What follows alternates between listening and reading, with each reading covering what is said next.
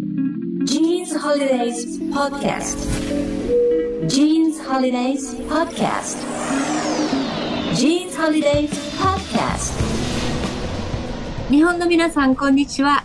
ジーン長尾です。Hello, everyone. This is Bill, and えニュージーランドワイン専門店、僕もワインを運営するソムリエの岩須です。期間限定オーディオプログラム、ジーンズホリデイズは、ニュージーランド在住の私、ジーン長尾とビル、そしてニュージーランドワインのプロフェッショナル、岩瀬さんの3人で、ニュージーランドとニュージーランドワインの魅力をお伝えする番組です。えー今日も私とビルはニュージーランドのオークランドから、そして岩須さんは日本からお送りします。はい、ジンさん、ビルさん、8回目の今日もよろしくお願いします。よろしくお願いします。よろしくお願いしま。す。はい、では前半、早速ですが、まずはニュージーランドの魅力ということで、えーこの番組はあのニュージーランドを北から南へ皆さんと一緒にね、旅行するように、えーニュージーランドワインのリージョン、産地ごとに、えー旅を続けてきましたが、今日がその旅のラストということで、ラストとなるテーマはどちらでしょうか？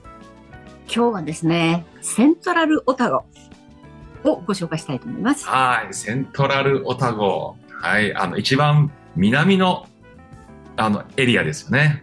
そうですね。はい。はい。うんあのー、場所で言うと、やっぱり一番有名なのがクイーンズタウン。あの、はい美しいクイーンズタウンがセントラルオタゴの玄関口はい。ということですね。はい。もう、あのー、クイーンズタウンといえば、いろんなアクティビティがあって、はい。えーまあ一番なんか有名なところでは、えーバンジージャンプの発祥バンジー地ジャンプ、ははい。やりましたか、い。いや僕、あの、クイーンズタウンはね、あの、数年前に一回行ったことあるんですけども、やってる人を見ました。僕はやらなかっもうそれだけで十分って。た。もう、めちゃくちゃ怖いですね、あれ見てるだけで。はい。そうです。もうなんか、今ね、すごい、あの、設備が整っているけども、昔は本当になんか橋があって、そのはい。橋の上からもう、あの、飛び降りるっていう、結構素朴なものだったんですけど、行った時もうビルなんか足が震えて、進めなかったですよ。もううわ交渉、恐怖症ですね。恐怖症なんです。山あいなんですよね。割とあの渓谷があるというイメージで、結構谷があって山があって、すごく自然が豊かなっていうイメージがあります。あと湖が、あの、とても綺麗っていうイメージがありますね。そうね。そう、だから川とか、あの、うん湖とかがあるので、えーっと、ジェットボートとかね、おー。360度回転できる、あの、すごいスピードで走るジェットボートとか、うん。あとはやっぱりあの、一番有名なのが、あのスキー、スノーボード、そういうね、はい。ウィンターアクティビティですねメッカですよね。はいそうそう。はいうんなるほど、で、まあ、あの、ゴルフもすごい、あの、うんうん素晴らしいコースがあるので、うん世界のトップクラスの。うん。ほど。なるほど。はい。結構、まあ、の、南の方っていうことは寒いエリアですよね。その季節が、あのね、そうですね。北半球と逆になって、で、うん。うんと北緯で、あ、南緯で言うと45度ぐらいなんで、北海道の網走とか、ねあ日本、うんうんそう聞くとどれだけ寒いかよくわかる。そうそうそう、日本に直すとというか、くるっとひっくり返すと、それぐらいの緯度になる。うん結構、あの、雪がいっぱい積もって、寒いエリアですよね。で、あと、まあ、リゾート地でもあるってことですよね。そうですね。で、うんうんなんかニュージーランドはうん一日のうちに四季があるって言われるぐらい、もう朝、あの、寒かったのに昼間にはもう半袖で十分みたいな冬,、冬でもね。で、うんと思ったら急に雨が降ってきてっていう、すごい気候の変化が一日のうちに変、あの、大きなところなんですけれども、はいえー四季がはっきりしているのがこのクイーンズタウン。なので、ニュージーランドにいて紅葉を見たかったら、クイーンズタウンに行くと。ド。いいですね。うんあの、レイクワカティプ、ワカティプ湖っていう、あの、すっごい綺麗な湖、僕も訪れたんですけども、うん。その周りに森林が広がっていて、で、僕が行ったのは、まあ、春だったので、まあ、紅葉のシーズンではなかったんですけども、本当に、あの、木々がとても綺麗で、もう原生林っていう感じですよね。綺麗に残っていて、えー、なんて言うんだろうな、本当ちょっとどこを切り取っても絵はがきになるんじゃないかっていうぐらい、すごいうん。美しい、あの景色で、ま、あの、秋に行ったら本当に紅葉綺麗なんだろうなっていうふうに、その時も思いました。そうですね。うんアロータウンの、うんこう湖ではないんですけど、アロータウン、あの、19世紀のゴールドラッシュの時に栄えたちっちゃな町なんですけれども、その雰囲気をずっと今も残して、うんえー観光客の方よく訪れる場所なんですが、そこも特にあの秋綺麗ですよね。ああ、いいです紅葉のね。頃ね。そうですなんか、うんあの、可愛い街です。僕も、あの、そうそう。ちょろっと訪れましたけども、とっても小さくて可愛くて、古いヨーロッパの街並みを思わせるような感じの、うんうんあの、素敵なところだったなと思います。はいはい。あの、僕は、あの、えっ、と、クイーンスタウンを訪れた時に、有名なハンバーガーショップえ行ったんですよ。すごい行列ができてて、あの、やっぱり地元でもあれは有名なんですよ。ファーグバーガーっていうハンバーガーなんですけど、そう。有名夢ですかね、あれはになりま。したね。あ、有名になりましたですか？あの、こっちの人って大体ね、うん。並んで順番待ちをして何かを買うとかっていうのないんですけども、あ、ないんですねここ。の、ここのバーガーだけは、うん。一日いつ行ってもみんなすごい並んでますよね。そうですね。ああの、クイーンズタウンでバックバックパッカーが多いから、そんなにね、高いレストランで食べるわけにいけないから。ちょっとおしゃれな、あの、でかいバーガーを食べたいなら、やっぱりそっちの方に行って、もうお腹いっぱいしますね。なるほど、納得しました。そういうことだったんですね。まあ、味もとても僕はあの美味しいなと思いましたけど、テイクアウトしてね、湖のほとりで食べたんですけども、すぐあの海鳥が寄ってきて、ちょうだいちょうだいって言ってくる感じでしたね。うんあの、そのすぐ近くにね、そのパーグバーガーがある、あの、クイーンズタウンのメインストリートの、えーところに、あの、ザ・ワイナリーというですね、ワインショップがあって、僕もそこはすごくいろんなワインがテイスティングできるっていうところで、あの、噂で聞いてて訪れたら、本当にニュージーランド中のワイン、北から南まで、一堂に、あの、そのワインショップで揃えて、で、しかも、かなりの何十種類もの、あの、数がテイスティングできるので、うんはい、ちょっと驚きました。日本ではあんまりそういうところ見たことなかったので、うんはい。あの、ワイン好きの方ね、ぜひ、クイーンズタウン行かれたらそこも立ち寄っても面白いかなというふうに思いましたそうで。すね。なんかみんながみんなレンタカーで回ってないので、やっぱりそういうのが街の中にあるととっても便利ですよね。なるほど、なるほど。はい。ということで、ワインの話題も出たというところで、後半はそんなセントラルオタゴのおすすめのワイナリーの話題。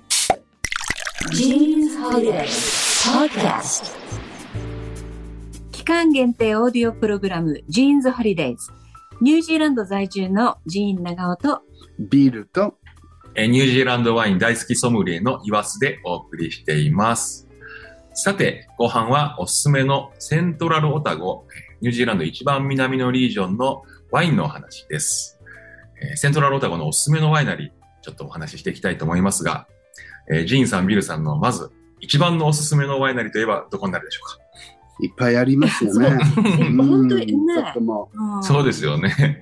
ここはもうワイン産地としても世界的にとても有名なところですもんね。う、。そうですね。あうん。の開発してきたのはもう20年ぐらい前からですね。まあ、ごうんうん。もうちょっとかな、25年ぐらい前から、うんあの、ずいぶん、あの、人気になって、いいワインが作れるようになりましたんですね。え、ワワイナリー一個あげてください。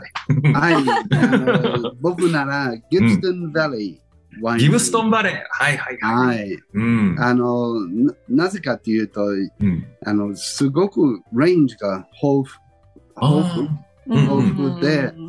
えっ、と、あの、全部、えークオリティがとても整えてますので、ああの、リーズナブルの値段から結構高いのまであるんですから、そこによれば、いっぱい、あの、テイスティングできてて、うん、いろんな種類、あの、ピノブロンとか、ビオニア、グヴェツトミナ、シャードネイ、ピノノワもちろん、あの、スパークリングワインも、シャンペーン方式もやってます、うん。最近。うんうんうんほんで、あの、えー素敵なアウトドアダイニングエリアがあって、ランチをするといいし、で、ちょっと暑いと思ったら、はい。そこにある、あの、大きなケーブ、うん100メーターほどかな、あの、山のところに掘って、はい。えー T 形で、あの、奥の方に、えーうんうん右にもよあ、左にも、ちょっと20メーターずつ開けてて、あの、洞窟ですね。洞窟です。はい。はい。ううんそこは、あの、見てもらいたいんですね、皆うんうんさん。うん。それもギブストンバレー、うん全部そういうのが揃ってるというか、ね、うんあの、なんか、やっぱりクイーンズタウンから多分一番近いワイナリーの一つですよね。そうですねうん。うんなんか、あの、車ですぐ行けちゃって、まあ、クイーンズタウン観光のワイナリー行きたいよってなったら、一番先に名前が上がるワイナリーかもしれないですね。そうですね。あの、バンジージャンプやってるあの、変わらず。うん、バシーからも近いですから。ぜひあの、うん、テイスティングの前にバンジージャンプをやって、これ反対になると多分気持ち悪くなるかわかんないけどそう、いうことか。なるほど。それからテイスティングして勇気を。勇気を出して、勇気をつけて、そういうやり方も。アルコールチェックとかされないのかな？大丈夫なのかな？大丈夫大丈夫。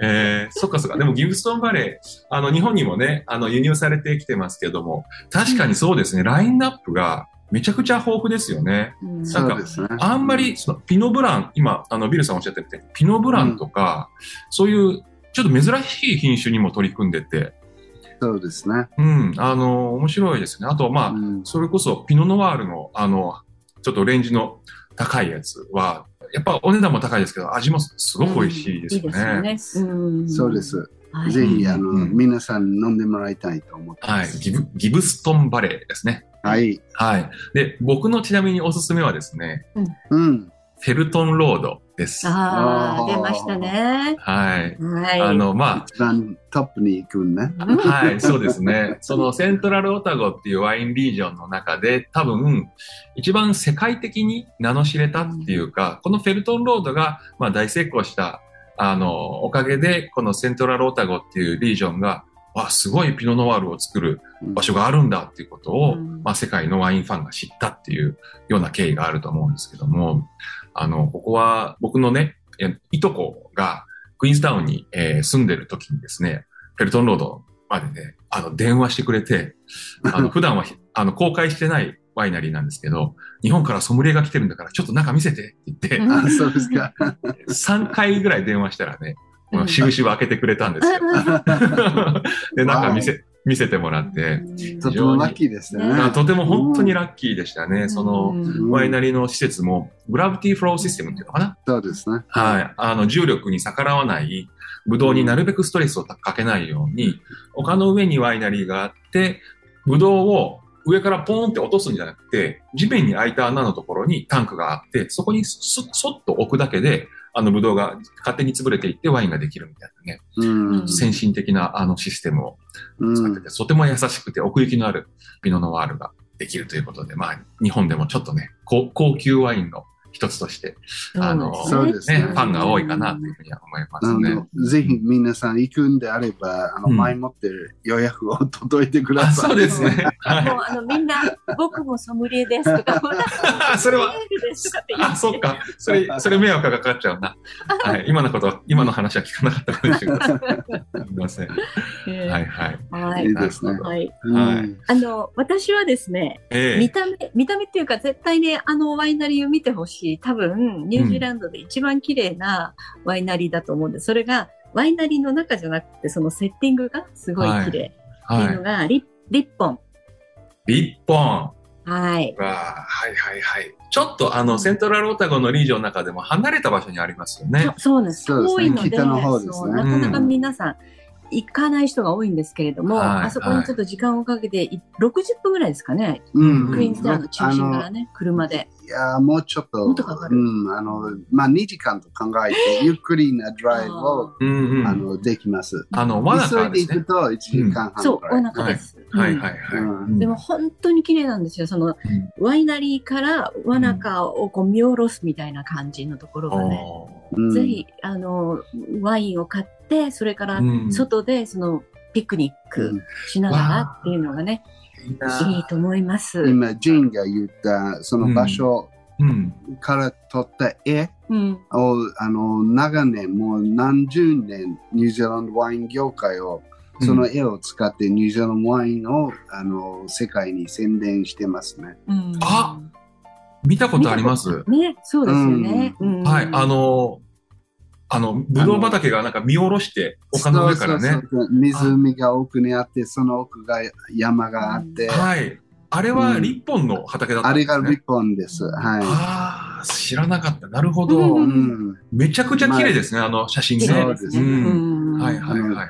うん、当時は一番綺麗だったんですけど、まあ、はい確かに他のところも綺麗なところあるんですが、うん。まあ、あの、立派なところ、うん。立派なリポン。えあ、立派なリッポン。これは一本取られた。はい。まあ、はいあの、セントラルロータゴもね、本当に、あの、たくさんワイナリーがあるところなので、うん、ぜひ、どどうでしょう、一泊とか、二泊とかしてね、ワイナリー巡りするといいかもしれないですね。うんそうですね。一泊ではちょっともったいない。時間があれば一週間ね。一週間。そうですね。